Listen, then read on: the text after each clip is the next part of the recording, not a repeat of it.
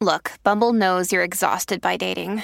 All the must not take yourself too seriously and 6 1 since that matters. And what do I even say other than hey? well, that's why they're introducing an all new Bumble with exciting features to make compatibility easier, starting the chat better, and dating safer. They've changed, so you don't have to. Download the new Bumble now. When you need mealtime inspiration, it's worth shopping Kroger, where you'll find over 30,000 mouthwatering choices that excite your inner foodie. And no matter what tasty choice you make, you'll enjoy our everyday low prices, plus extra ways to save, like digital coupons worth over $600 each week. You can also save up to $1 off per gallon at the pump with fuel points. More savings and more inspiring flavors make shopping Kroger worth it every time. Kroger, fresh for everyone. Fuel restrictions apply. From sponsoring cultural events to partnering on community projects, creating youth programs to supporting first responders, at MidAmerican Energy, caring about our community goes beyond keeping the lights on. It's about being obsessively relentlessly at your service. Learn more at midamericanenergy.com/social. La serie española que ha enganchado a todo el mundo. La Casa de Papel regresa a Netflix. Pero las cosas no van bien para el profesor y su banda. Todo puede joderse en una milésima de segundo. Nuestro cerebro se hundía como no lo había hecho nunca. Y con él todos nosotros. Te ofrezco la libertad. Si no colaboras, 30 años. Tú decides, inspectora. Acabo de perder las cámaras del interior del banco. Estáis solos. Que ya no sois invencibles. Usted dijo que era imposible salir de aquí. Pero que iba a sacarnos. Cumpla su palabra.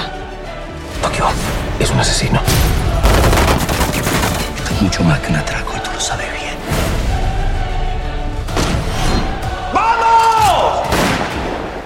La espera ha terminado. Ponte el mono rojo porque un nuevo enemigo puede poner el atraco del siglo en peligro.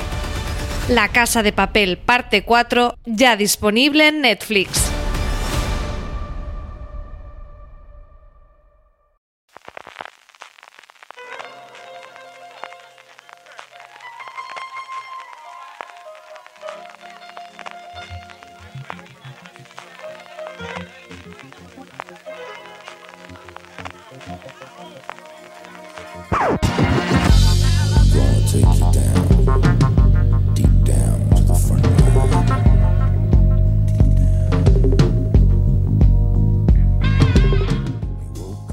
Buenas a todos, bienvenidos a Top, el programa de fuera de series donde hacemos estas listas relacionadas con el mundo de las series de televisión que tanto nos gustan.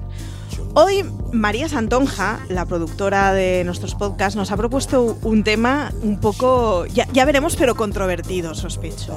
El título del, del top, que os lo leo literalmente porque es divertidísimo, es Series subiditas de tono por si te pones tontorrón durante la cuarentena. Así que básicamente es un top de esas series que, pues, que nos ponen contentos, que tienen un algo que nos alegran la vida. Así que yo soy Marichula Zabal y conmigo están Alberto Rey. Eh, hola, bueno, ya sé que en este. María nos ha lanzado a los, a los leones de sacar nuestras perversiones más, más profundas y anhelos más in- inconfesables, pero aquí estamos porque somos un servicio social y no se nos reconoce. Tal cual. y estamos también con Richie Fintano. Hola Richie.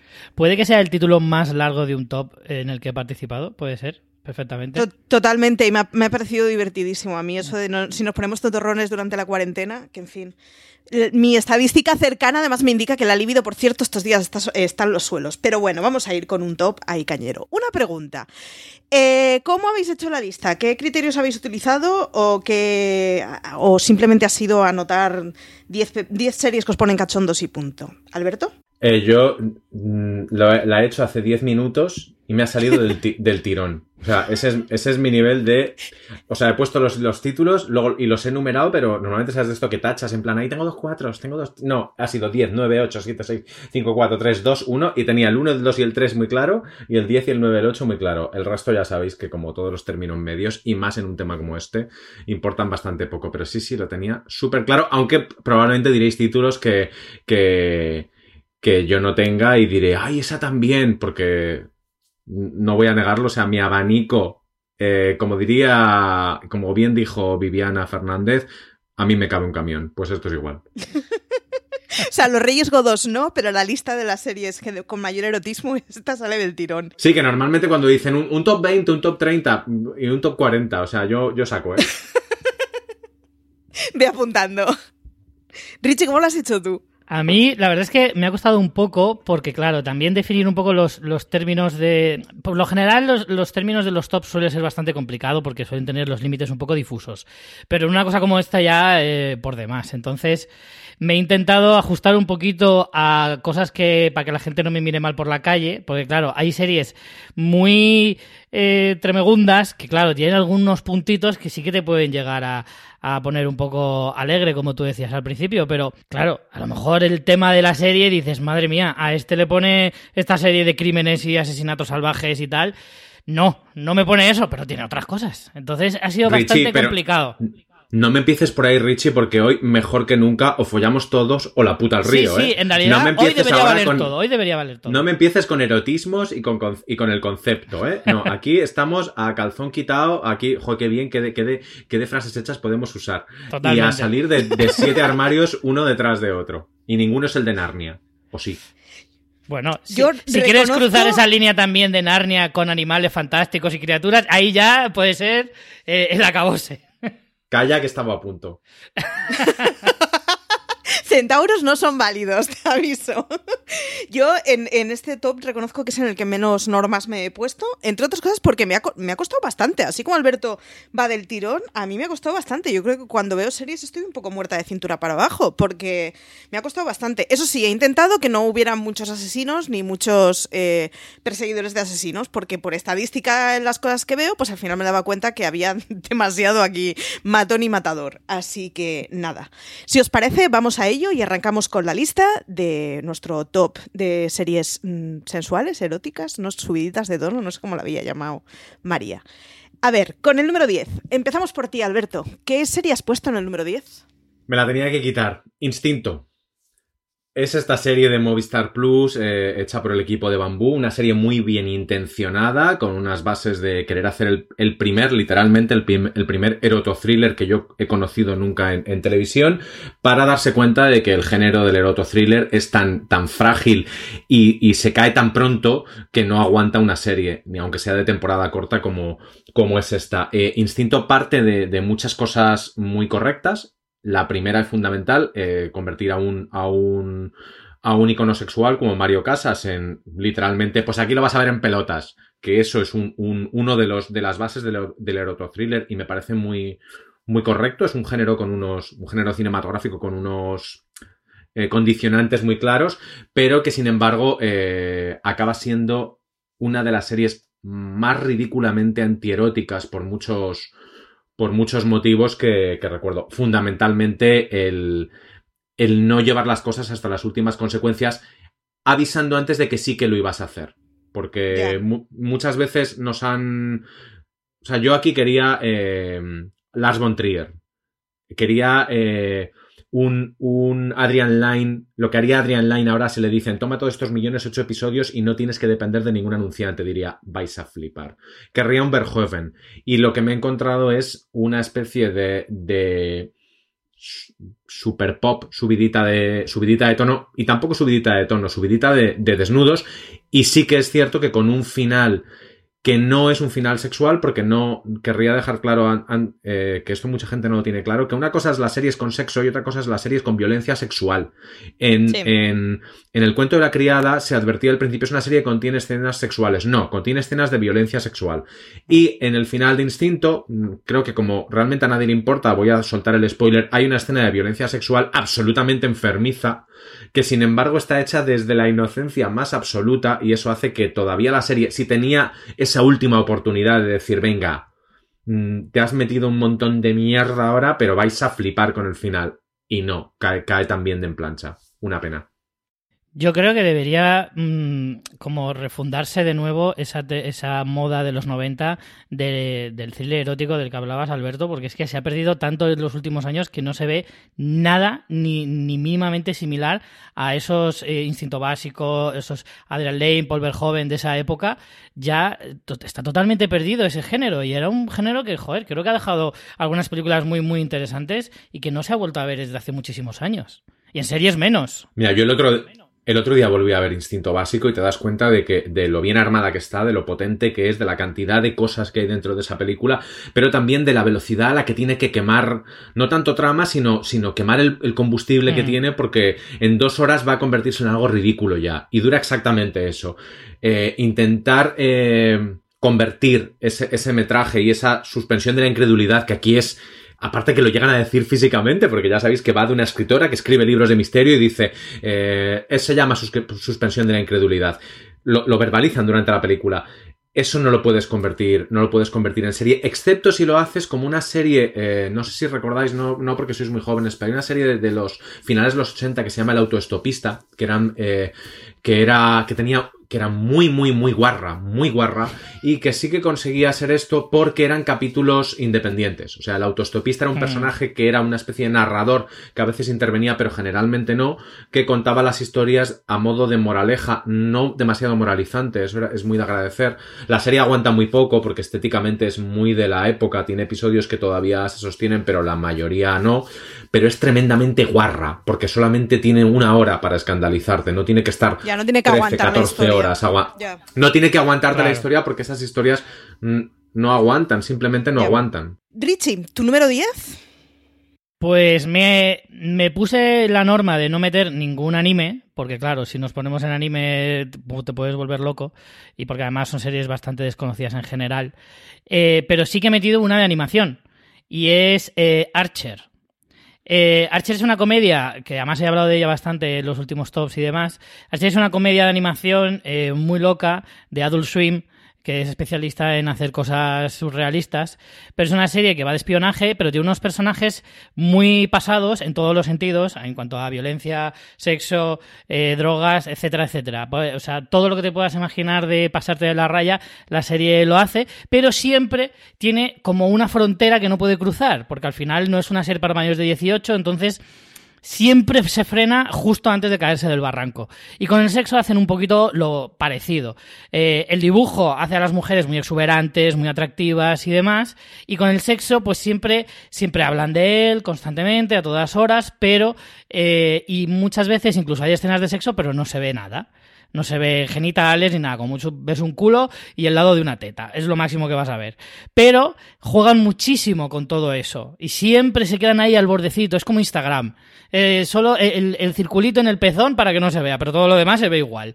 O sea, básicamente es eso. Entonces, eh, pasada eh, o sea, dentro de todo el desfase de comedia que absurda que tiene, la serie, que es divertidísima por otro lado, eh, siempre tiene ese jueguecito y demás. Y a mí siempre me ha parecido como muy curioso, ¿no? Por eso, que están siempre, siempre, siempre en el límite. Pero bueno, luego son capaces de hacer barbaridades como que hacen cibos que tienen vaginas extraíbles e incluso intercambiables. Que de hecho, en, un, en, un, episodio, una de esas eh, cibos acosan al protagonista que es Archer y se deja la vagina en el baño para que la vea su mujer. Cosas así. Entonces, ese tipo de perversiones, al final, eh, todo envuelto en esa sátira al cine y a las series eh, de espionaje y demás, eh, hace que sea, vamos, mm, mm, canela en rama. Muy bien, pues mi número 10, si Richie decía que no había metido animes, yo reconozco que he metido a uno y además es un anime que no he revisto o no he vuelto a ver a posteriori y que creo que no lo haré y que en su momento era correcto que tuviera esas despertares sexuales con el personaje. Y es que hablo de Evangelion y es imposible que Rei mm. Yanami no nos fascinara de chavales. Entiendo, es una niña, ahora no me gustaría, pero no tenía cuerpo de niña, no tenía actitud de niña y vamos, las narices, la chavala tenía que tener 20 años por lo menos.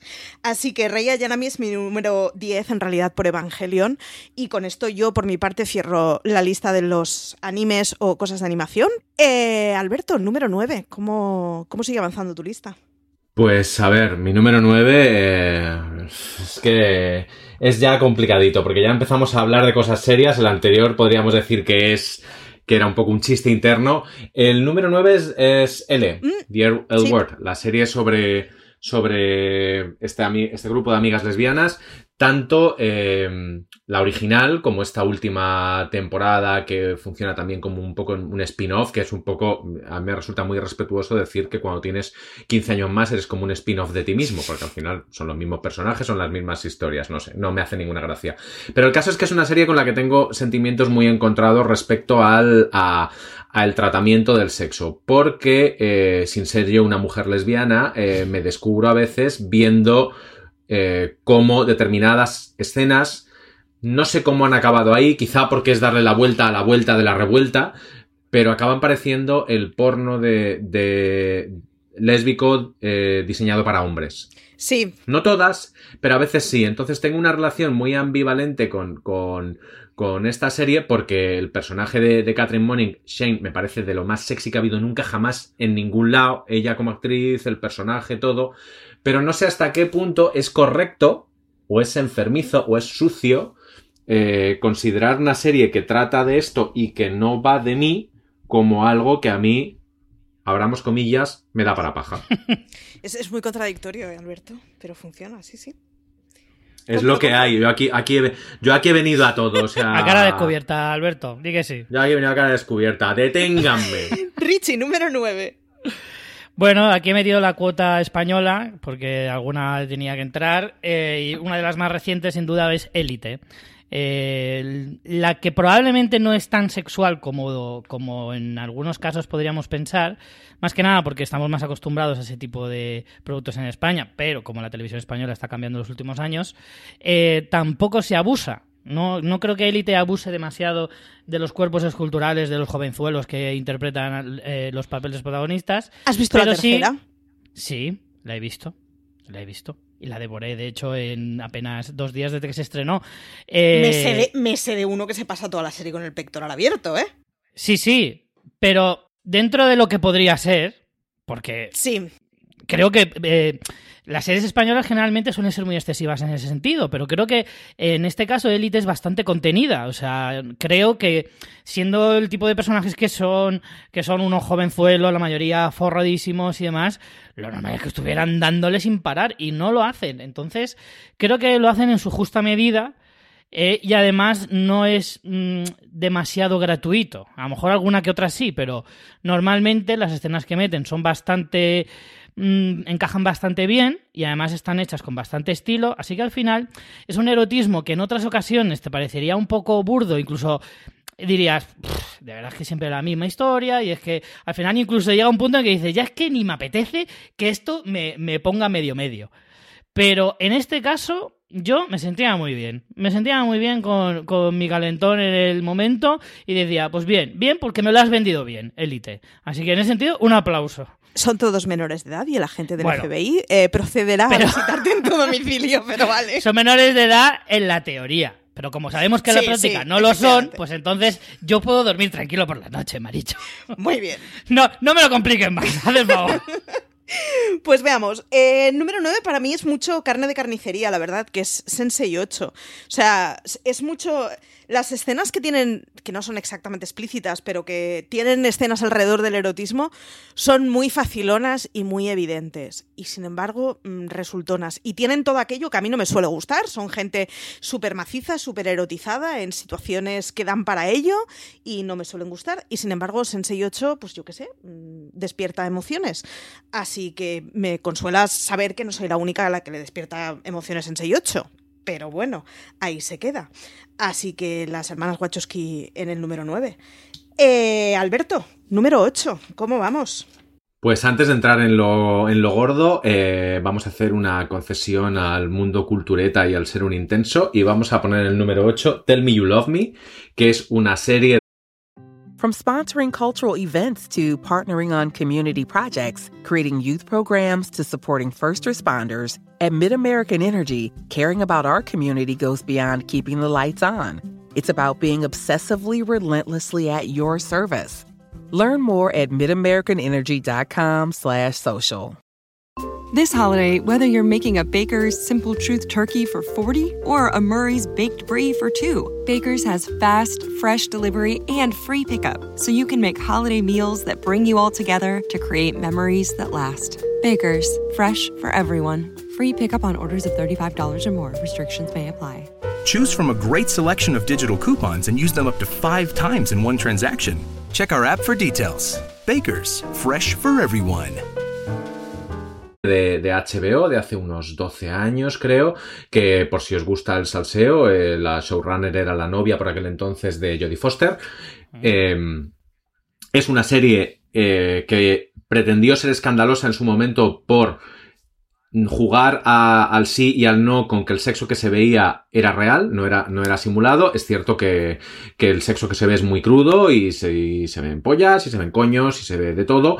Eh, pero eh, ya salieron ellos a contar, pues eso, que, una cosa es lo que se aparezca en pantalla, otra cosa es lo que se haga en el plato. Al margen de todo esto, es una serie no tanto sobre el erotismo, sino sobre, sobre el sexo como fuente de, conflictos y de felicidad también en, en, una, en una de, las, de las tramas, pero sobre todo de, de conflictos. Es una serie tremendamente incómoda que no recomiendo para, para, para ver sobre todo en pareja, porque tiene un cineforum muy malo. Y además es una serie en la que, ya desde el punto de vista puramente televisivo, veréis como actores que os parecen un poco lo peor en la mayoría de las series eh, donde los habéis visto, aquí están estupendos. Otra cosa no, pero el nivel de actuación de, de, de Tell Me You Love Me es, es altísimo. No es una serie fácil, no es una serie entretenida y no es una serie bonita. Pero es una curiosidad de esas de HBO que solamente puede, puede permitirse HBO. Eh, ¿Me pone? Pues sí, no. Hay, hay, un par de escenas que yo recuerdo con como muy bien explicado lo que es, por ejemplo, un calentón. Y a mí me, a veces me gusta ver eso, ver eso en pantalla porque creo que muchas veces se, se expresan mal ese tipo de, de situaciones y, y, y, oye, pues ver que alguien, que no eres el único, que, que, hace las cosas mal pensando con lo que no deberías, eh, es reconfortante. No estoy solo. Muy bien. Richie, número 8. Pues si te decía antes que Elite era bastante contenida, esta eh, cogió los límites, se los pasó por el forro y hizo lo que le dio la gana. Y no es otra que True Blood. Con True Blood, eh, HBO dijo, adelante, mmm, hacer lo que queráis. Y así fue. Eh, mezclar en una época en la que los vampiros era el elemento de moda, eh, pues claro, con eso, eh, la, la, manga ancha que tiene HBO para este tipo de cosas y que al final decidieron, pues eso, embarrarse y meterse en una serie que fuera total y absoluto desfase, pues claro, hubo sexo por todas partes, gente que desde luego no conocía lo que era una camisa, eh, mezclado con ese puntito extra que te dan los vampiros, que entre que te muerdo y así siempre como insinuando un poco de sado y todo ese rollo. Y, eso era True básicamente. Y, ya ni siquiera hablo de cómo era la trama y todas esas historias que de repente hay hombres lobo, hombres pantera, vampiros y vamos, ahí faltaba ya, eh, no, no, sé ya qué faltaba, porque es que no sé, habían que inventarse nuevas criaturas para meter en este zoo que era True Blood, en el que como digo, pues eso, la mayoría de gente iba mmm, semidesnuda el eh, 80-90% de, de los episodios. Y las hadas, ¿os acordáis? Que eran como súper entrañables sí. y a la vez súper putillas. Eran, una, eran todo, una, todo un hallazgo. Que por otro lado es como tiene que ser una hada. Y había hadas hombres también, y era, vamos, era como aquí vale todo. Aquí vale todo. Lo de, lo de la privación de la credibilidad que decías tú, Alberto, aquí ya desde el minuto uno dijeron, eso guárdalo en un cajón y ya me lo cuentas dentro de unos años. Y además habían recuperado una cosa del, del cine de los 90, de, de, sobre todo de hombres lobos, que era que para transformarte tenías que quitarte la ropa porque si no la ropa se convertía en jirones y dijeron, claro. aquí hay un tema que nos Sin va a venir problema. fenomenal. Lo cual está muy guay y es muy verídico porque es que si no, lo otro no se entiende y aquí hemos pagado la entrada para ver el palomitero entero. O Hombre, claro. Que... Vamos por el número 8, así que me toca a mí. Pues mi número 8 va a ser para Riverdale. Y me pasa un poco lo que le decía a Richie de Son menores, concéntrate, pero sobre todo en Riverdale, la primera temporada, el rollo del jugueteo lésbico que se llevaban. Era magnífico. Si hubieran sabido explotar eso en una serie adulta, hubiera sido maravilloso y me hubiera convertido en su máxima defensora. Luego ya bajaron el rollito y ahora ya solo se ve a tíos mazaos bastante blanditos eh, dándole a golpes de boxeo como si fueran hombrecitos. Y la verdad es que es una bajona terrible. Pero la primera temporada de Riverdale tenía un rollo que podría haber estado muy bien. Entiendo que igual no está muy bien si planteas que las series son para chavales de 15 años, pero es que si no tienen el despertar en ese momento ya me dirás cuándo. Así que mi número 8 es para Riverdale, su primera temporada con el rollo lésbico que se llevaban. Luego ya los machitos de gimnasio estos que, son profundos y lloran en la intimidad no me interesan en absoluto.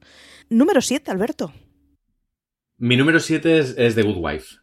The Good Wife porque me parece una serie que muestra muy bien los, los, funcionamientos sexuales no convencionales dentro de un universo hiperconvencional como el que nos está contando, es decir, el mundo de los abogados pijos de, de Chicago, pero tanto ver, por ejemplo, la sexualidad de Diane Lockhart, que es directamente una fiera con sus 60 años, o la de, o la de Juliana Margulis interpretando a esa Alicia Florrick que literalmente tiene celos como un animal, es decir, puede estar durante ocho meses que piensa con la cabeza hemisferio derecho y de repente durante dos días es como eh, contra los picos de las mesas y hecho de una manera súper elegante, porque eso es parte también de la, de la experiencia humana. A mí me encanta cómo lo, cómo lo hacen los King y cómo los King, que son tan finísimos y tan sofisticados cuando quieren, tuvieron una serie de, creo que fueron tres temporadas seguidas en las que eh, Peter Florrick, ya separado de su mujer Alicia, cuando detectaba que a ella se le estaban cruzando los cables, le comía el coño y la reseteaba durante tres o cuatro episodios y era muy sano explicar eso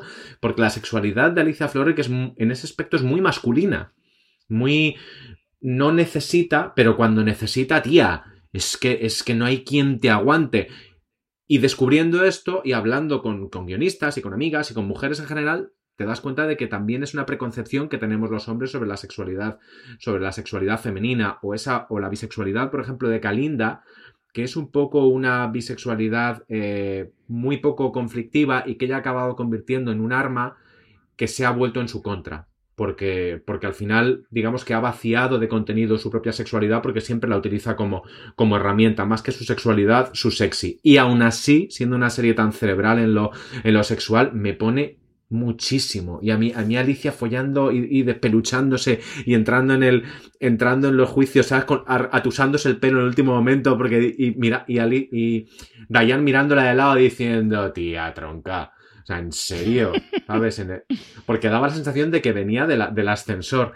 Me parecía tan bonito, tan sano, y cuanto más mayor me hago, tan necesario explicar eso. Así que eso, The Good Wife. Ay, es que además Margulis, vaya jaca. En fin, eh, Richie, número 7. Pues sigo con HBO y me voy con Westworld. Westworld, especialmente su primera temporada, eh, porque luego ya como que se fue desviando mucho del tema sexual. En la segunda temporada no tiene tanta presencia, en esta tercera de momento tampoco hemos visto nada. Pero en su primera temporada, mmm, sobre todo era más el concepto que, las escenas de sexo en sí o... Eh, era más el tratamiento del sexo que se daba en, Westworld, en los parques. Esa libertad absoluta que te concede estar en un parque de Westworld. Eh, era lo que de alguna manera se te metía mucho en el coco, ¿no? El decir, sabes que puedes hacer lo que quieras, que tienes, que tienes total impunidad, puedes dar rienda suelta, lo que decíamos al principio de sin caretas, pues ahí ya es sin caretas, sin ropa, y sin leyes y sin nada. O sea, podías hacer lo que te dé la real gana. La cosa más perversa que se te ocurra, ahí lo tienes. Y solo este concepto ya en sí mismo, joder, es muy excitante en cualquier caso. Entonces, Westworld al final era más ese concepto. Luego aparte, pues claro, había algunas escenas, sobre todo en la primera temporada, como digo, en la que ves eh, eh, hacer, poner en práctica eh, a muchos de los de la gente que va a esos parques a, a, ver cómo, cómo, ellos desarrollaban esa, esas propias fantasías. Y claro, encontrabas desde orgías con tías vestidas de oro, que eso fue una escena que fue maravillosa, eh, en plan Calígula total, luego había gente pues que, que, que, se pasaba a tres pueblos, que tampoco hay que llegar a esos términos por mucha libertad que tengas, y en fin, era más el concepto, el concepto de decir, puedes hacer lo que quieras, y solamente esa idea ya me resultaba bastante, bastante calenturienta, en todo caso. O sea, que están Ed Kemper y Richie Fintano, la gente que viviría feliz sin un marco legal. Aquí hemos venido a no juzgarnos, ¿eh, Marichu? Vale, hacer favor. Vale, vale. Número 7. Eh, yo he puesto Prison Break y además es una de esas que, prefiero ni planteármelo mucho porque seguro que ahora pensaría que me, menudo mm, niñato. Pero el prota de Prison Break completamente tatuado en esa primera temporada que a mí me pilló en los primeros años de universidad me pareció una alineación de planetas perfecta. Luego ya me dejó de interesar absolutamente todo y además al chico le ponían demasiada camiseta, así que ya la verdad es que sin había, si no había ni cárceles y encima me lo vestían entero y me lo hacían actuar, pues ya como que me, me desapareció todo el interés. Pero esa primera temporada de Prison Break fue el equivalente a tener un póster de la Super Pop en el cuarto que yo no había tenido nunca. Así que nada, por el machorro normativo de la primera temporada de Prison Break completamente tatuado. Así Marichu, que, dime. Pensé que ibas a tirar por el rollo del el fetichismo con las cárceles. Cuando has dicho No, Prison no. Break. Porque si no digo, no sé por dónde va a salir Marichu. Barra libre. No, joder. en fin, Alberto, número 6. Eh, no he querido ponerlo más arriba porque me, me- da mal rollo, porque es una, cosa que a veces cuando la cuento hay gente que le parece súper lógico esto y gente que me dice, estás fatal. Y es una serie de Movistar que parecía que iba a ser lo más de lo más, pero pasó un poco sin pena, sin pena ni gloria, o, o a mí me parece eso, que es Gigantes. Porque yo creo que Enrique Urbizu, otra cosa no, pero casting que dé para paja, o sea, todos, ellos, ellas, todas las combinaciones, todas las situaciones, todo. Era como el reverso, el reverso tenebroso de esa otra serie que se llama Brigada a Costa del Sol, que era también un poco lo mismo, pero que lo podías ver con tu madre. Gigantes es todo, de un sudoroso, de un guarro. No es una serie que incluya mm, mucho sexo, pero hay gente. No, es, es otra cosita, sí. Hay gente a la que no, a ver, evidentemente, pues eso, a, a Juana Costa o a Isaac Ferriz, eh, evidentemente siempre nos los hemos imaginado en, esa tesitura porque nacieron para, para el eroto thriller en, el cine y en la vida, y en la tele y en, y en nuestros sueños y en todo. Pero la sexualización de, de Nene, de Daniel Grau, de Elizabeth Gelabert, o sea, de gente que dices, ¿cómo pueden estar todos exudando sexo todo el rato en una serie que además no, no tira mucho de ese. No hay, no hay una manipulación sexual como en, como en The Americans, no hay, no hay necesidad o, o- libertad o ganas de, de mostrar sexo como, como podría ser una serie de HBO y sin embargo es todo tan tremendamente no sexy, guarro. Y a mí eso me encanta. Sí que es verdad, ¿eh? sí, sí. En fin, Richie, número 6. Pues aquí entro en un ciclo que, o sea, lo he llamado el ciclo Genji Kohan, porque es que he cogido algunas de sus series, porque es que me gusta mucho la forma que ella tiene de eh, impregnar de, sexo como inocente y travieso en todas sus series. O sea, hace una forma muy curiosa de, de darle, de restarle total y absoluta importancia al sexo en general. Y en algunas ocasiones también lo transforma en otras cosas. Por ejemplo, en este caso, en el número 6 he puesto Wits, porque yo veía en el personaje de protagonista de Mary Louise eh, Parker una tía súper sensual, pero sin embargo la serie todo el tiempo le daba como muy poca importancia al sexo, pero yo veía a, a- el personaje no recuerdo el nombre exactamente, Nancy, Nancy Bodwin, eh, que utilizaba mucho el sexo en muchas ocasiones para salirse un poco con la suya, pero no lo usaba como un arma desde el punto de vista que se, que se representa muchas veces como algo muy malo, muy, no sé, algo muy oscuro, que se le da una grandilocuencia demasiado amplia. Y sin embargo, en esta serie creo que al final lo dejaban en algo como que no tiene tanta importancia, se le restaba mucho en ese sentido. Y, y- y, no sé, yo veía el personaje de, Nancy Bodwin, una tía súper fuerte, que tenía las cosas súper claras y que cuando tenía que usar sus propias armas, pues las usaba. Y que yo la veía una tipa de verdad realmente súper interesante.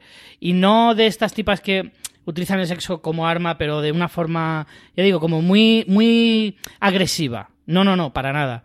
Entonces, en ese sentido, la veía una tía fuerte, pero muy convencida y no sé, la admiraba mucho al mismo tiempo que me ponía muy a tope. Entonces, Nancy Bodwin es la leche y Witch me encantaba. Por esa razón. Pues tienes que ver su papel en West Wing, que es el anticlímax de serie, pero tiene una escena lamiendo un cucurucho que dices, madre mía, esta mujer. Y mira que a mí su papel en la serie no me gustaba, pero jugaban mucho con el erotismo escondido de ella y con cómo iba provocando a Lehman y tiene un par de escenitas, la del cucurucho de lado es maravillosa, que dices, joder, el Sorkin, vaya, vaya girito interesante nos acaba de meter. Es que Mary Louise Parker, como digo, es mega sensual. A mí me parece mega sensual. Sí. Sí. Así que acabamos con el número 6 y yo he escogido Cali Californication y me parece además que es de esas cosas que si volviera a ver me parecería muy poco sano, porque el tipo de escenas que, que recuerdo eran muy violentas, muy ásperas y muy poco climáticas, pero no lo sé, a mí Californication en su momento me, me chifló, me encantó y, y me atrapaba mucho el pues eso, el, el, el, picorcillo que daba. Y eso que Duchovny es un tío que no me ha gustado nunca y me ha resultado siempre bastante desagradable. Pero no sé, llegó Californication y tú, el despertar de la bestia. Así que número 5, vamos ya por la mitad de la tabla. Alberto, ¿qué ocupa tu quinto lugar? ¿Por qué tengo que hacer el trabajo sucio? Spartacus. Es que, es que digo, la tenía guardada porque digo, no la sacan, no la sacan, no la sacan. O sea, necesito vuestro, ahora mismo vuestra interactividad. ¿La teníais en la lista? ¿A que no? Sí. ¿Cuál? Espera, repite. Yo sí, Alberto, vale. y es que la tengo ah, yo no. muy vale, arriba. Vale, por eso me he callado. Menos mal, menos mal. Entonces simplemente haré, haré un pequeño apunte. Mira, es que Spartacus no vale para otra cosa. Pero no. para eso vale fenomenal. Y ahí lo dejo. Yo la, la, he quitado porque me ha parecido demasiado. eh, ¿Obvia? Sí, pues eso. Revistas que te pongan de, el víbora, de hombre, sobre series que, sobre claro. series que te ponen cachondo, has quitado una serie porque es muy guarra. Muy bien, David. Con, comprensión lectora, aprobado. es que. Pues yo he hecho bien los deberes, Alberto. La tengo muy arriba. Me claro, parecía como, luego te la única como finalidad yo, de la serie. Tú me has agarrado de la mano, Richie, estamos saltando desnudos por el acantilado mientras Totalmente. esta señora está tomándose un margarita en la terraza. Tía, no. Tal cual. Eh, Richie, número 5. En mi número 5, pues eso, sigo con mi ciclo Kohan y he metido Orange is the New Black, eh, más o menos por las mismas razones que Wits, pero eh, no solo centrado en un personaje como era el de Bodwin, sino que Orange is New Black es una serie muchísimo más coral. Al final, no era tanto por la sexualidad, sino por lo que digo, del tratamiento del sexo en general. De, bueno, tenía algunas escenas de sexo lésbico muy, muy, muy eróticas y muy interesantes. Pero tampoco era una serie que le daba demasiado peso al sexo. Al final era algo como muy de forma muy secundaria. Las relaciones de las reclusas en la cárcel al final iba mucho más allá pero obviamente no se puede eh, pasar por alto este tipo de cosas. Y como digo, al final Genji Kohan es como que coge mucho eh, eso y lo convierte en algo más como, como travieso, como eh, endulzado demasiado por el tema de, de, de, del tinte de humor que tiene siempre sus series, a pesar de que sean en muchos casos muy dramáticas, pero realmente eh, al final yo siempre lo he visto de esa manera, como algo como muy mezclado entre la diversión y demás, aunque luego es cierto que tenía algunas escenas ya un poco, por ejemplo, ahora sí No Black en las primeras temporadas, incluso tiene escenas de... No llega a ser, no es una violación porque en realidad es una trampa, pero bueno, está ahí rozando un poquito los límites de lo desagradable. Eh, pero bueno, salvo eso, la mayoría de las escenas de sexo y, y, y demás, en general, son bastante, bastante suaves. From sponsoring cultural events to partnering on community projects, creating youth programs to supporting first responders, at MidAmerican Energy, caring about our community goes beyond keeping the lights on. It's about being obsessively relentlessly at your service. Learn more at midamericanenergy.com/social. This holiday, whether you're making a Baker's Simple Truth turkey for 40 or a Murray's baked brie for 2, Baker's has fast, fresh delivery and free pickup, so you can make holiday meals that bring you all together to create memories that last. Baker's, fresh for everyone. Free pickup on orders of $35 or more. Restrictions may apply. Choose from a great selection of digital coupons and use them up to five times in one transaction. Check our app for details. Baker's, fresh for everyone. Entonces, en ese sentido, esa forma de ver eh, el sexo que tienen que tiene su creadora siempre me, me, ha llamado mucho la atención. Sí, sí, pero recuerdo una escena en un altar que daba, daba su juego. Sí, sí, sí. No, eso, eso no quita para que en algunas ocasiones eh, dijeran, venga, vamos, vamos a ponernos ellos y vamos a hacer una escena de sexo como Dios manda. Que también las hay. Eh, mi número 5 va para una serie que ya ha dicho Alberto y es de The L Wall Y yo creo que fue porque creo que es el primer contenido eh, visual que he visto en el que abiertamente se hablaba de lesbianismo y no que hubiera una lesbiana tangencial así en plan personaje acoplado número 5 sin nombre propio. Y, recuerdo que tenía escenas y conversaciones y cosas que, a, a, mí me ponían muchísimo y era claramente porque era la primera ficción que estaba viendo que estaba protagonizada por lesbianas en las que se hablaba abiertamente y en las que había escenas que no eran exactamente sexo explícito, pero que, bueno, que no era de tres rombos, pero sí estabas viendo que había unas escenas sexuales ahí y que tenías más de dos segundos de, de largometraje ah, o de cortometraje. Así que... Di el Wall para, para mi número 5. Vamos ya acercándonos al podium. Alberto, número 4. Y estamos repitiendo muy poquitas, aunque bueno, no sé si en los puestos altos se repiten, pero yo veo algunas que no están, que no están saliendo. Mi 4 es para El Embarcadero, porque yo aquí he venido a jugar.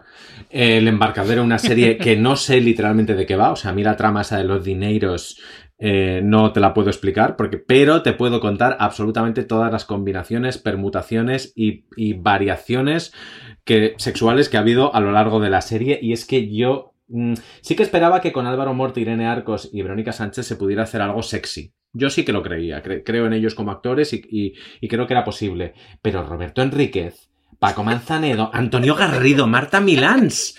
Y sin embargo, eh, mm, la, la, vez que fuimos al, al, Marina, Marina Miguel Pastor y yo fuimos al, con Iñaki al, rodaje del Ministerio del Tiempo. Y era el día que rodaba, perdón por el spoiler, Marta Milans. Y, qué calor, qué calor. Pero, pero todavía con Marta, pero que después de ver los primeros episodios eh, te cruces por la calle con Roberto Enríquez y digas, ahí va un empotrador. Es que es algo para lo que no estábamos preparados y no lo hace otra cosa más que el guion de la serie, la planificación de las, de las secuencias sexuales, lo bien que está eh, gestionado el, pues eso, el calor, el sudor, el, la parte más, más lúdica del, del, sexo y también esa parte perversa que hay cuando, cuando tienes pues inhibiciones o frustraciones o, o dramitas que enseguida se les, se les pasan. Es una, a mí es una serie que siempre me ha parecido sanísimamente erótica y que cuando coincide más o menos en el catálogo de Movistar con, con Instinto, eh, saca a relucir todo lo que falla de instinto. Porque dices, has intentado hacer esto desde la perversión y la oscuridad y a lo mejor había que hacerlo desde la luz, que es como, que es como trata el sexo el embarcadero. Mira, los arrozales nunca dieron tanto jugo. Eh, número 4, Richie. Pues aquí me he debatido un poco entre seguir esa línea de Genji Kohan, pero por no repetir tanto y más o menos decir lo mismo, al final he optado por eh, una que también era bastante facilona, que es Juego de Tronos. Evidentemente, Juego de Tronos eh, tiene que estar en la lista. Eh, también es muy facilona, como digo, y era un poco obvia, pero Juego de Tronos al final, pues es uno de sus máximos exponentes, y de hecho se han hecho hasta cuñas en, Estados Unidos eh, de HBO eh, de, no veas esta serie con tus padres porque te vas a sentir muy incómodo y no precisamente porque descuarticen gente. Entonces, al final, Juego de Tronos sí que es cierto que tiene toda la gama de, sexos, eh, desde lo más bajo y rastrero hasta lo más salvaje, hasta lo más tierno, a lo más bonito, en una cueva muy bonita que tiene que hacer un frío de cojones, pero ahí estás a tope. Uh, me había olvidado, eh, qué pastiche, es verdad. Sí, sí, es que tienes de todo, ¿eh? Tienes sexo en palacios bien vestidos, todos muy monos. Tienes sexo entre salvajes en un descampado. Tienes violaciones. Tienes. Bueno, tienes todo lo que quieras. o sea, tienes ahí todo el abanico abierto a elegir y demás. Pero claro, también, al final, para los que somos muy, muy devotos de la fantasía medieval y todo eso, pues todo lo de llevar armas, espadas, arcos, mm, dragones, todo eso es maravilloso, pero es que encima, si ya le vas a la parte más erótica y dices, joder, cómo molaría también ahí a lo medieval y muy loco todo, pues claro, es que. de un adolescente que Hombre, juega dragones y mazmorras. Evidentemente, evidentemente. Ahí afloran todos tus sentimientos de adolescente que tú veías guardaditos en una caja, pero que de vez en cuando se rompe la cerradura y salen así a lo, a lo loco, ¿no? Pues Juego de Tronos un poco despertaba todo eso y luego pues ya está, simplemente porque los personajes en general son, en algunas ocasiones son pura lascivia, o sea, es que es imposible que al final Juego de Tronos no, no te saliera inmediatamente en la cabeza cuando vas a hacer un top como este. Manía, en fin, el adolescente que hay en ti está gritando hurra. Guau, pues espérate que en el top 3 te vas a cagar. Dime que no está Topanga, por favor. no, no, no. Hasta ese punto no he llegado, pero hay algo similar. Ahí te ay, lo madre, dejo. Ay, madre. Bueno, mi número 4 va para el Ministerio del Tiempo, que es una serie súper blanca. En realidad va para Nacho Fresneda y me da igual. Nacho Fresneda comiendo un paquete de pipas durante dos horas y yo me lo vería. Así que es que hace, además hace un papel ideal, porque es el medio bobo, no bobo, pero jope, claro, lo han movido tantos siglos que todo le resulta sorprendente y novedoso. O sea, el capítulo de la movida de los 80, Nacho Fresneda para mí me lo llevaba cogido de la orejita a casa. Es maravilloso el, el, el papelón que hace y todo él. Y ya os digo, tampoco soy muy objetiva, ¿eh? me lo pones comiendo pipas dos horas y pago la entrada sin ningún problema. Así que mi número 4 será para el Ministerio del Tiempo y para absolutamente todas las escenas en las que salga Fresneda. Número 3, vamos al podium. Alberto, ¿cómo está tu podio? Pues mira, mi, mi podio es, bastante, es bonito, ¿eh? además es bastante defendible, o sea, incluso desde la academia. Eh, mi top 3 es The Affair, porque es una serie sí. Que, sí. que, tiene todo lo que a mí me interesa de la exploración sexual en la ficción, que es eh, lo bueno, lo malo, lo bonito, lo feo, lo sexy, lo, lo, lo oscuro, el, el, el, eros, el tanatos, todas esas cosas.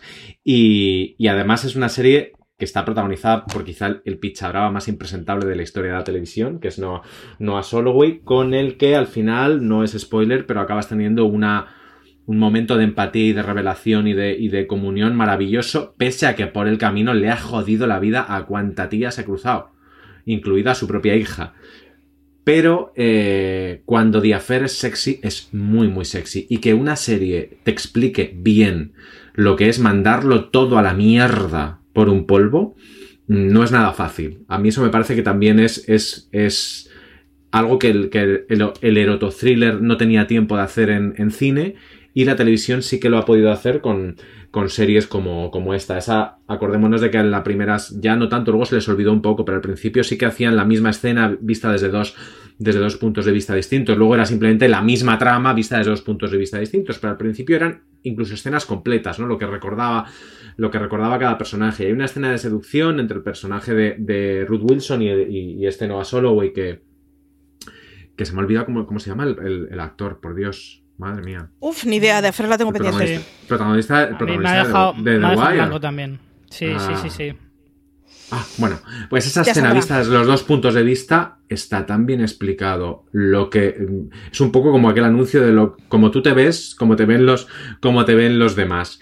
Y a la vez era eh, muy muy sexy con gente que es muy normal, aunque que me, que me perdone eh, mi amiga Paloma Rando, pero Mora Tierney es una tía muy normal. Y, y, sin embargo te convencían de que eran durante ese momento las personas más sexys y más atractivas del mundo, al menos para mí. Dominic West era. Dominic West, sí, perdón, que burrece no saberse el nombre del protagonista Sí, de The Wire. sí, me, va- sí. me van a echar de esto, sea lo que sea esto. Yo estoy de acuerdo contigo en The Affair, porque además es que es cierto que te saca todo, todas las caras del sexo. Desde el- yo creo que desde el punto de vista más emocional, eh, porque aquí estamos hablando de algunas series que al final es sexo a lo mejor más carnal, más, más salvaje, más animal, pero The Affair sí que era como la serie que reúne lo, lo más, todas, todas las capas del sexo, desde lo más bueno hasta lo más malo, y efectivamente todo lo que implicaba a nivel emocional un, un, un simple polvo. O sea, cómo puede una sola cosa, un simple acto de un día en el que tomas una mala decisión, te lo acaba por destruir absolutamente todo y te puede cambiar la vida para muchos años o a lo mejor para siempre. Habrá que verla, es de las que tengo pendientes. Me, falta con The me pasa con The Affair y con Divorce, que tengo ganas de haberlas visto, pero luego Hmm. nunca me pongo con ellas. Eh, número 3, Richie, ¿cómo está tu podio? Pues mira, eh, no te voy a negar que mi, mi obsesión por Topanga me hubiera metido aquí.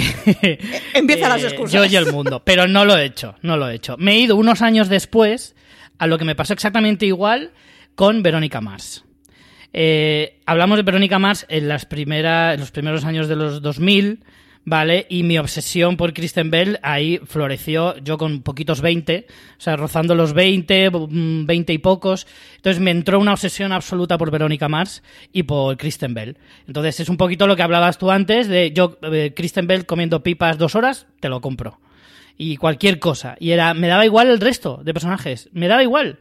Me da igual a quién mataran, me, da igual. Lo que quiero es ver a Verónica Mars eh, y, todo lo que hacía, cada chiste, cada gesto, cada vez que se cambiaba de ropa, todo maravilloso, maravilloso. Entonces, claro, a mí en esa época no existía otra mujer en mi vida que no fuera Kristen Bell. Entonces, para mí, Verónica Mars eh, fue el, mi fetiche absoluto durante, vamos, mi musa absoluta en, en mis primeros 20, claramente. Una filia de lo más comprensible. En mi caso, eh, el número 3 se lo lleva Kalinda, The Good Wife. Mm, me pasa mucho, las escenas con Margulis eh, me, me, parecían increíbles, son muy animales. Es lo que decía Alberto, era una forma de llevar el sexo muchas veces muy masculina, que me flipaba completamente. Pero es que Kalinda, o sea, mi escena perfecta hubiera sido una noche de pasión e, entre Margulis y Kalinda, cosa que obviamente no iba a pasar, aunque se lo sea porque tenías que meter ambas actrices en la misma habitación y era difícil. Pero eh, es que, en fin.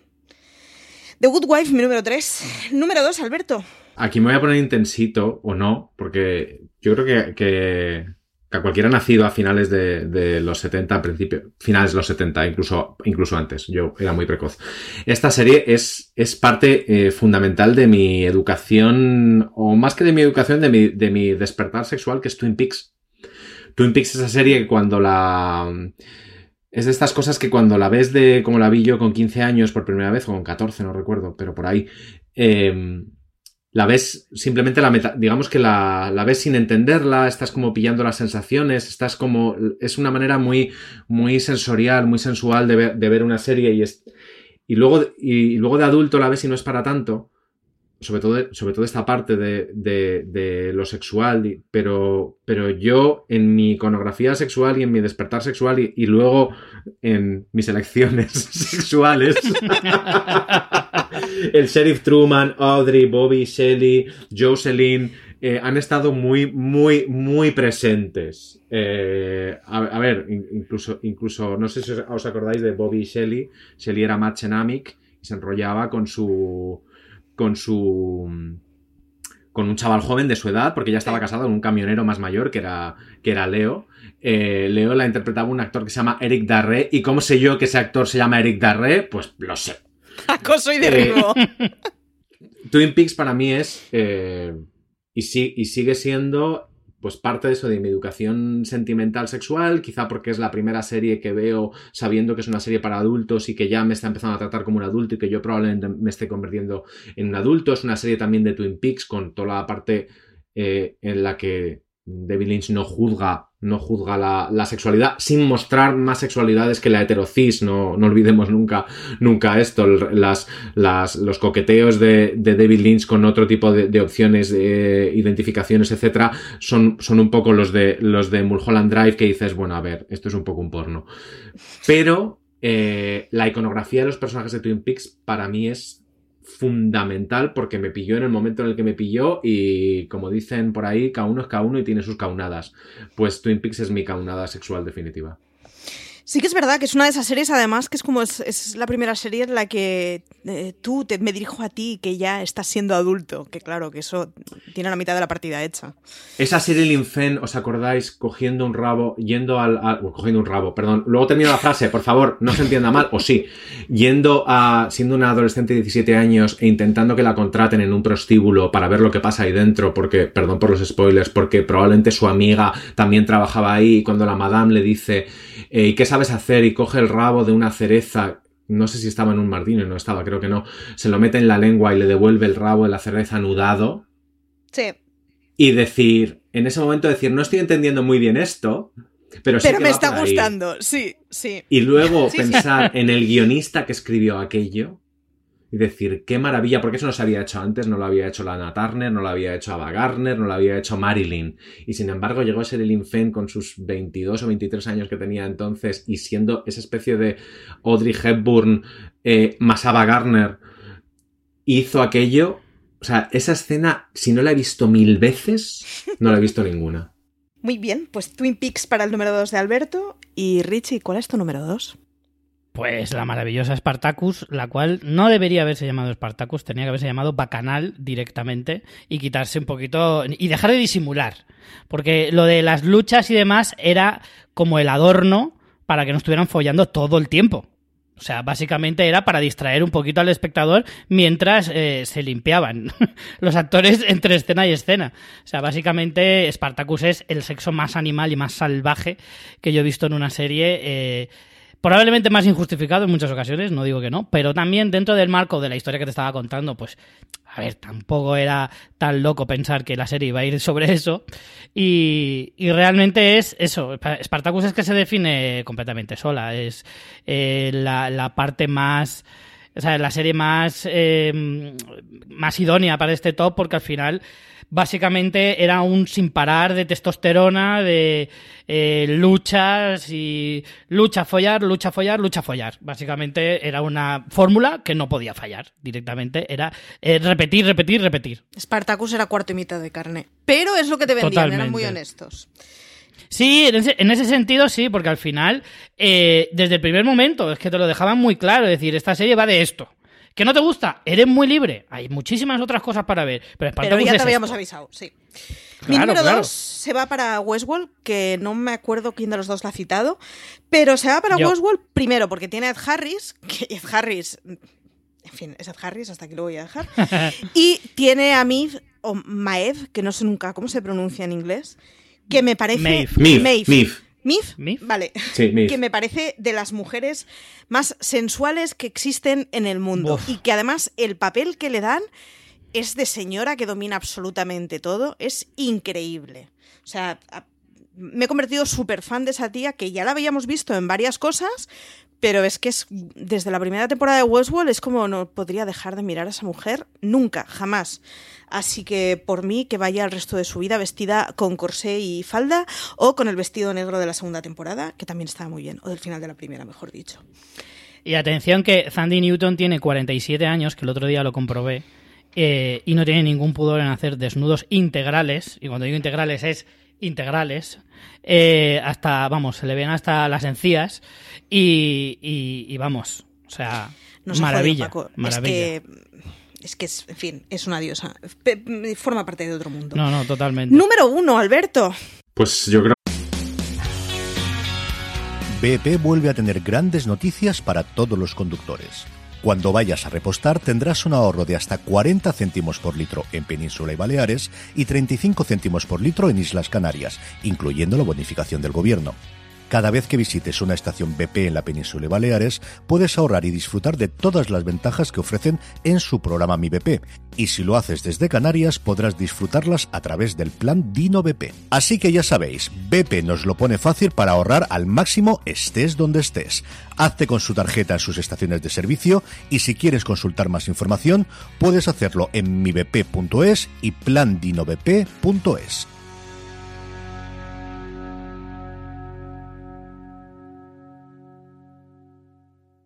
This holiday, whether you're making a Baker's Simple Truth turkey for 40 or a Murray's Baked Brie for two, Baker's has fast, fresh delivery and free pickup, so you can make holiday meals that bring you all together to create memories that last. Baker's, fresh for everyone. Free pickup on orders of $35 or more. Restrictions may apply. Choose from a great selection of digital coupons and use them up to five times in one transaction. Check our app for details. Baker's, fresh for everyone. Que cualquiera que me conozca lo, que me conozca lo ha, visto venir. Si Twin Peaks es la teoría, el concepto, la ejecución es Nip donde esta serie que siempre me he preguntado si, como tampoco he explorado demasiado, perdonad por mi poca profesionalidad, el catálogo de Disney Plus, pero creo que es una de esas series que debería estar en Disney Plus y no está. Es una de esas que, la gente está diciendo, y esto si es de FX, ¿qué demonios hace que no está aquí? Porque debería. Eh, que es esa serie de Ryan Murphy sobre dos, sobre dos cirujanos que se dedican a cirujanos plásticos, evidentemente, no de los que curan, sino de los que te joden la vida un poco más o te la arreglan forever y tiene eh, la el catálogo de opciones, perversiones, prácticas, mm, divertimentos, mm, traumas sexuales más variado de la historia de la televisión. Se desarrolla en Miami, todo el mundo es guapísimo, todo el mundo es súper vulgar, empezando por, por los protagonistas y por, y por Joely Richardson, que es la, la, hija atrás de, de Vanessa Redgrave, pobre mujer, el resto no lo eran. Y es una serie que me flipa, me flipa por lo libre que está, por la sensación que da de que nadie está mirando, con lo cual nadie se va a quejar. Mm, hay, una, hay un episodio en el que, en el que Rooney Mara y Kate Mara hacen de hermanas perversas, ese ojo de Ryan Murphy haciendo castings. Hay otro en el que un personaje interpretado por Catherine Deneuve, repito, espectadores, Catherine Deneuve no suele hacer mucha tele, pide que le inyecten en, los, en las prótesis de silicona de los pechos las cenizas de su amante muerto. O sea, esto es... que si no es lo mejor, o sea, en la vida una general... Maravilla. Mm, eh, Joely Richardson se enamora de Peter Dinklage, que ya sé que se puede y que está fenomenal y que somos muy inclusivos, pero... pero es chocante, es chocante. Eh, Como mínimo. Me, encanta Nip Mira, aquí un shout out a, Disney Plus que, de Mandalorian me gusta mucho, pero yo lo que quiero es volver a ver a mis cirujanos de qué es lo que no le gusta de sí mismo. Y gente que decía que la tengo muy grande, pues la recortamos. O sea, esa serie me flipaba. Al respecto, por cierto, Marina tiene una columna de cómo Disney se está queriendo no meter en ciertos barros para hacer una plataforma mucho más mm, blanca. Así que echadle un ojo. Niptak es el, es el barro definitivo. Niptak es el lodo. Lodo Versace, pero lodo. Sido el día en el que habla Disney Plus y me encuentre Niptak entre la casa de Mickey Mouse y Toy Story 3. O sea, por favor, que llegue ese día ya. Esa será mi o plataforma. Que la máquina te lo recomiende, te, diga, como has visto Frozen y has visto Iron Man, esto es para ti que te conozco. Guarro. Falta que la plataforma te diga eso. Nip además, estaba protagonizada por Julian Mahon, que era este tipo que salían embrujadas, que en embrujadas hacía de diablo y no me acuerdo para nada del nombre, pero para todos aquellos que en la adolescencia tuvimos a este referente en embrujadas, por fin se hacían realidad nuestros más perversos deseos en Niptak, pudiéndolo ver, vamos, o sea, por delante, por detrás y la mitad de las escenas que tenía eran tres sábanas, o sea que... Y, que en la vida real se, casó con la hermana atrás de, de Kylie Minogue, te quiero decir, es, ah, alguien que se entregó al trash y al pop y al camp y a, todo lo bueno de la vida. no lo la verdad es que yo, yo Niptak em, nunca la he visto entera, siempre he visto trozos, por ejemplo, aquí en, Valencia la ponían en Canal No y siempre la pillaba. Y es verdad que la serie, nada más ponerla, eh, eh, era como había un aura sexual constante, eh, aunque no supieras de qué fuera la serie, aunque no siguieras la historia, era y que iba mucho más allá de las escenas de sexo, ¿eh? Era una cosa del aire general. Sí, sí, sí. Que, perdón por el spoiler, pero un personaje maravilloso que era, que era, que se llamaba Gina, que la interpretaba Jessalyn Jixic. Eh, la, eh, perdón por el spoiler, pero es que me da igual, lo voy a decir. Que tiene 20 años. La, empujaban de un balcón a pollazos. Cierto. Que eso alguien lo escribió. Alguien dijo, y entonces le mete dos pollazos y la empuja tanto que sale, sale disparada. Y la cara de ella, que ahí fue cuando dije, Jessalyn Gilsig, eh, la mejor actriz viva de la historia. La cara de ella cayendo, poniendo cara de, no me jodas. Es, para mí es uno de los diez momentos de la, de la historia de la televisión, eso justo, junto con Masiel ganando Eurovisión y la llegada del hombre a la luna. Ese momento en que a las 8 de la mañana, preparándose un té, hubo un guionista que escribió esta línea. Maravilloso. No, ese yo me, imagino las tramas que se descartaban en, en Niptak. Sí, sí, sí. ¿Cómo, ¿Cómo, serían? Bueno. Ojalá una serie con esas tramas. ¿Tú crees, eh, Alberto, que hoy en día sería esa serie, Niptak? No, porque no, no, hay nadie con más libertad en, la televisión actual que Ryan Murphy. Y Ryan Murphy, mm, eh, acordaos que después de Niptak, él planteó una serie muy rara también que el piloto se pudo ver porque se filtró, que se llama Pretty Handsome, que eran... Em, el Fiennes malo, el, el Joseph Fiennes y, y el menos malo, porque el bueno es el explorador, luego, luego va Ralph y luego va Joseph. Eh, Joseph Fiennes y, y Carrie Moss hacían de un, matrimonio en el que él iba a hacer una transición hacia eh, transgénero. Eh, y es una serie que no salió adelante. Y luego Open, que es un proyecto que él le planteó a HBO sobre matrimonios abiertos, sobre parejas abiertas, eh, tampoco salió adelante. O sea, se nos ha olvidado que la tele en los últimos años, con eso de que los niños manejan Netflix y de que podemos, hemos pasado de una serie de HBO nadie se la va a encontrar eh, zapeando, con lo cual podemos hacer lo que nos dé la gana, a una tercera ola que es cualquiera se puede encontrar cualquier cosa, con lo cual no pongas nada. Y acabamos eso, en, el culo, en el culo de Daryl Hannah en Splash, que no hay nada más bonito, ni más romántico, ni más maravilloso, eh, censurado en, en, Disney Plus. No creo que se pudiera hacer ahora Nip pero vamos, eh, si alguien puede recuperarla, ojalá con ellos como super yayos y, en Miami y ya, y ya como fatal los dos y con los mismos actores y con Catherine Deneuve otra vez poniéndose prótesis con, cenizas de difuntos, qué maravilla. A ellos crápulas con 20 años más tiene que ser para verlo, ¿eh? Porque además dijo que, están igual, como súper operados, súper estirados. Julian McMahon está igual. Que yo me lo crucé por la calle en Nueva York hace poco, tenía que decirlo. Y, está igual, o sea, es súper basura. Llevaba una cazadora de cuero como naranja, era una maravilla.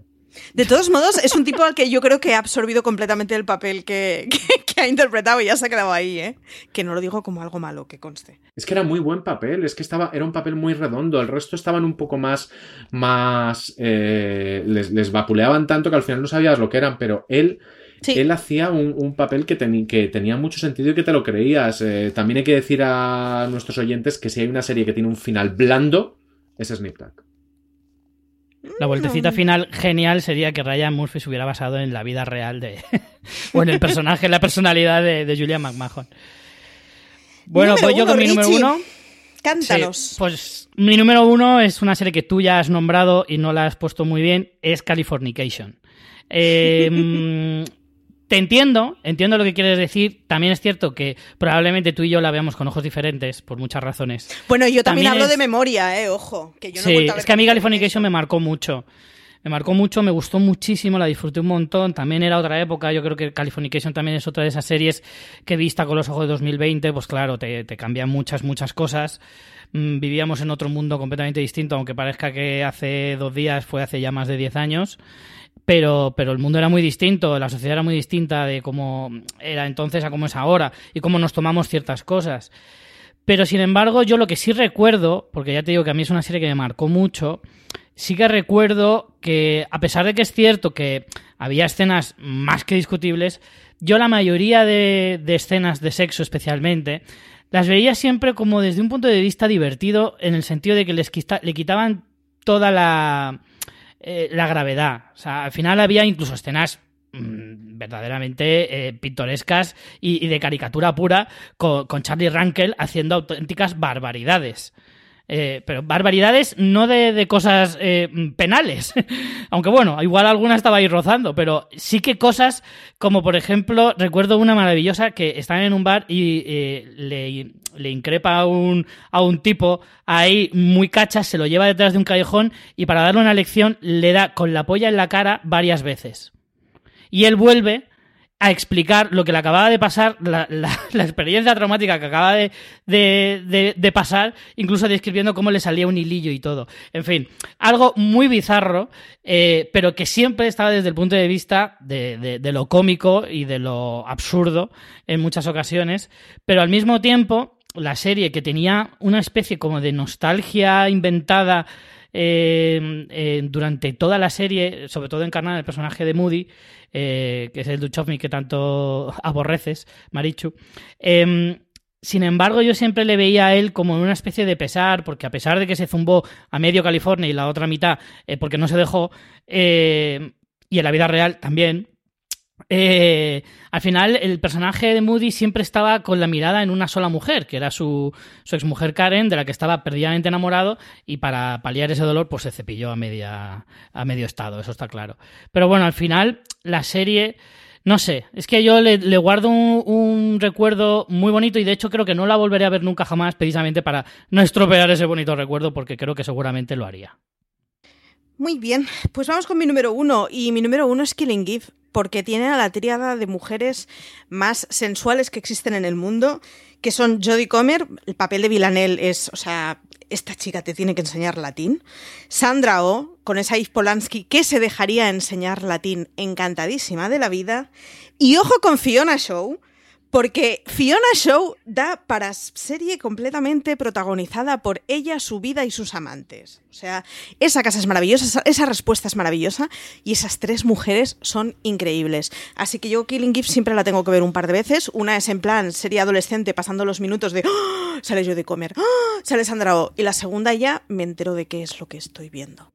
Desde luego, yo desde luego, si en esta temporada quisiera ver un, un, un polvo en televisión, sería sin duda el de Fiona Shaw y Kim Bodnia en, en Killing Eve, porque me parece que son fuego los dos. Y Tal no cual. es algo que hace 10 años habría sido inviable plan- Sí. plantear eso, porque esa gente en, la, en, en las series en general no se follaba, pero esa gente no follaba nunca, no, no tenían, Sí. estaban como unas muñecas, o sea, estaban planitos por abajo.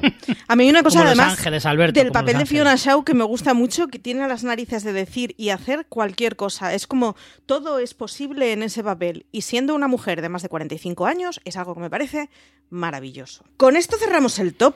¿Qué títulos os han quedado fuera? ¿Os ha quedado alguno fuera que habéis tenido que, que espalillar en el top 10? O. Bueno, ya. Mm. Alberto ya. Alberto ya nos ha dicho que tiene 90 más, pero. Tengo 90, sobre todo tengo muchos personajes, muchas situaciones, o sea, no, o sea, no es, es de, de sobra conocido que como tanto yo como vosotros tenemos una cultura televisiva más, más eh, como de, de, mm, de red de arrastre, ¿no? Que hemos visto tanto, hemos, y, que te pones a pensar y salen un montón de cosas, pero vamos, yo desde, desde, la, desde número 6 en, en Battlestar Galactica y el tonto aquel, ¿cómo se llamaba el tonto aquel? El tonto aquel al que, al que, que acaba, o sea, que literalmente traía el apocalipsis por comerse el coño de Tricia Helfer. O sea, esto, esto era maravilloso. Eh, hasta Chris Meloni en cualquier, en cualquier cosa que haga, desde Oz hasta, hasta Ley y Orden, eh, Oz, Oz misma, que, que es súper incorrecto considerar Sí. que lo de Lance Henriksen y, y- o sea, lo de Tobias Bleacher y, y el personaje de Chris Meloni, pero bueno, oye, eh, cada uno, cada uno es cada uno, o incluso, o incluso Girls, que Girls cuando, quizá no, erótica no ha sido, pero cuando ha hablado de sexo lo ha hecho, lo ha hecho muy bien. ¿Y tú, Richie, te ha quedado algún titulillo fuera? Mm, no muchos, pero sí que estoy un poco con Alberto. Más eh, son personajes, son escenas concretas o momentos que dices, bueno, por un lado, pues está bien. Yo me he dejado fuera, eh, no la he metido en el top porque hablo mucho de ella y ya no quiero ser tan repetitivo, pero Banshee tenía también algunas escenas de lo más cochino, porque Cinemax era como las escenas que eran muy calientes para HBO, las mandaban a Cinemax, parece ser, y, Banshee tenía escenas eh, verdaderamente eh, cachondonas totalmente.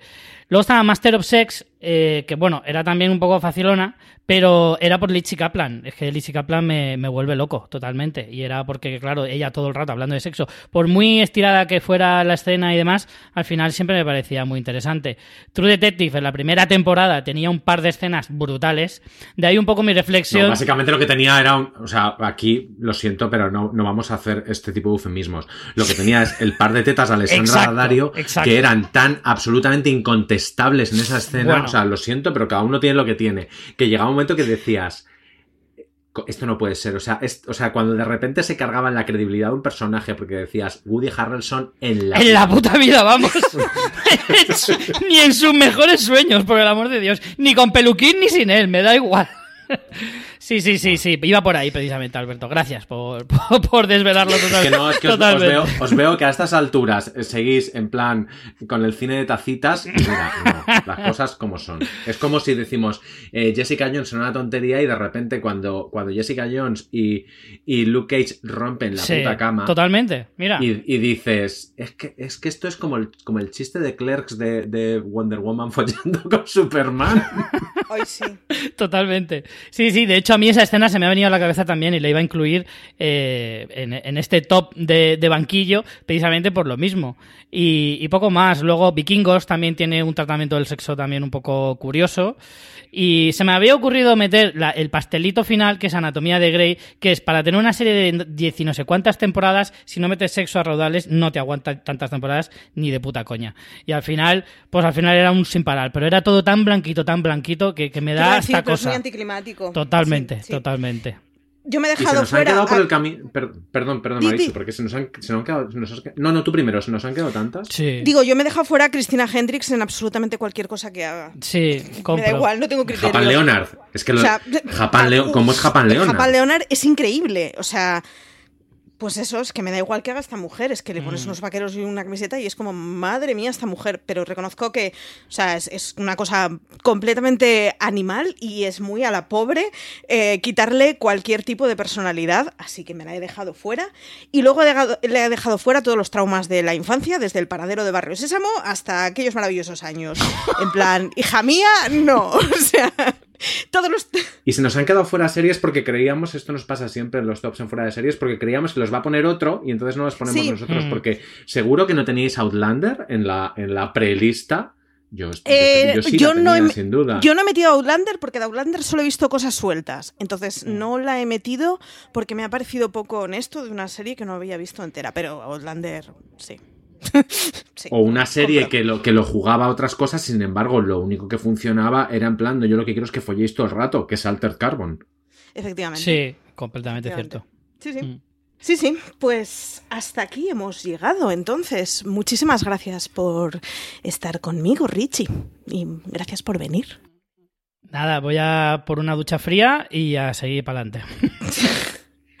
Muy bien, Alberto. Y lo que se dice siempre en estas cosas son los espectadores que, que, mm, que nos pongáis estrellitas y nos comentéis y tal, pero contadnos alguna, Claro, claro. alguna de las vuestras también. Sí, sí, y, te- y- y si os hemos servido para alegraros estos días tan largos, estas noches tan largas en las que nos duchamos tan poco y estamos tanto tiempo pensando en qué podemos hacer, pues mira, mm, dadnos vuestra, vuestra opinión y contadnos vuestras experiencias sexy cuarenteniles seriéfilas. Eso iba a decir, los comentarios son siempre bienvenidos, pero desde luego en los tops siempre dan muchas risas y en un top como este aún más. Así que nada, como dirían en YouTube, eh, comenta en la cajita de abajo, no sé qué suelen decir. Así que nada, denle al like y suscríbase.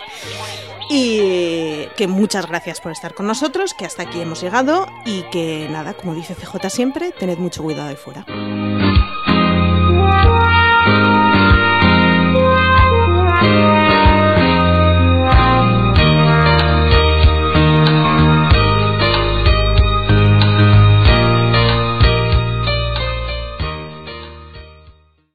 This holiday, whether you're making a Baker's Simple Truth turkey for 40 or a Murray's Baked Brie for 2, Baker's has fast, fresh delivery and free pickup, so you can make holiday meals that bring you all together to create memories that last. Baker's, fresh for everyone. Free pickup on orders of $35 or more. Restrictions may apply.